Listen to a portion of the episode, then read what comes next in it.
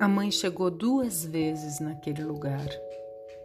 Primeiro chegou só o corpo, depois chegou a sua alma, com infinitésimo de atraso. Quase ninguém notou, mas foi. Chegou assim: o corpo primeiro e meio piscar de olhos depois, a alma. Eram duas presenças distintas, uma apagada, a outra acesa.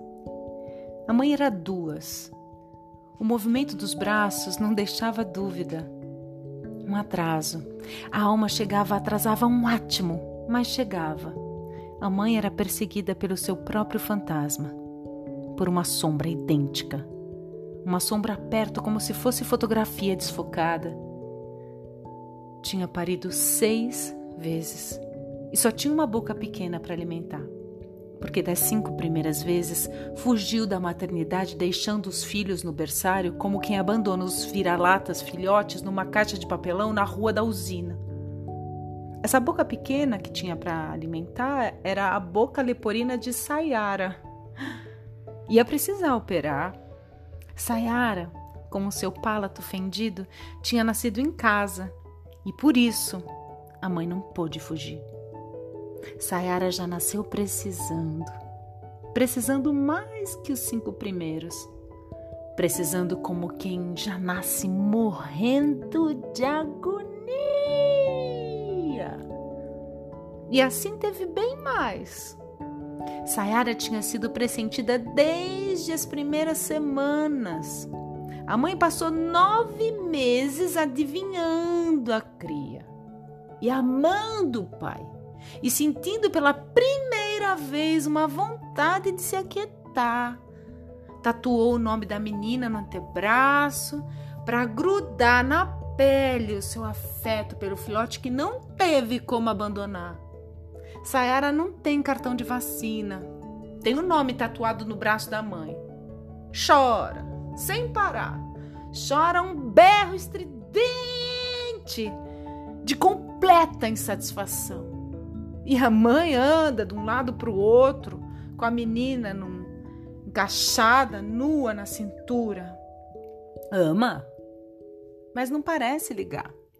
Ama, mas guarda o amor pela cria escondido no fundo falso do coração. Sayara não tem certidão de nascimento, porque o pai quer um exame de DNA.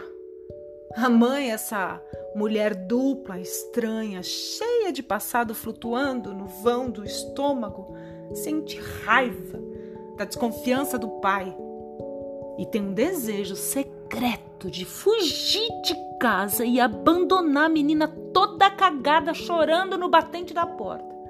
Sente um desejo cruel de deixar morrer de fome. E às vezes deixa, apesar do amor que sente. A mãe é duas, afinal. E quer ter de volta a dureza dos peitos, o sossego das noites, né? Ela quer incendiar o cesto de roupa mijada e ver secar o próprio leite.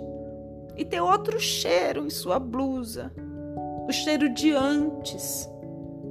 A mãe, olhando tatuagem no braço, pensa: que ter uma menina foi um erro idiota. Um erro idiota. E não abandoná-la foi um erro maior ainda. O amor que sente é dúbio, oscila. A mãe quer ser o pai, quer olhar a boca deformada e dar as costas, e nem pensar em cirurgia nem nada. A mãe se arrepende, nervosa com suas pernas agitadas, anda de um lado para o outro, se balança com a menina encaixada na cintura. Sua permanência é muito curta em todo canto. Vocês viram? Eu vi. Ela saiu duas vezes daquele lugar.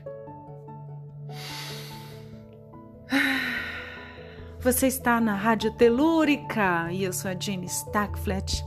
Acabo de ler um conto do livro Das Tripas Coração, quinto prêmio Pernambuco de Literatura, da Companhia Editora de Pernambuco, CEP, CEPA. Esse livro é para minha mãe por seus silêncios. Esther Liu. Que lindo livro, que lindo conto, que forte. Obrigada, Esther.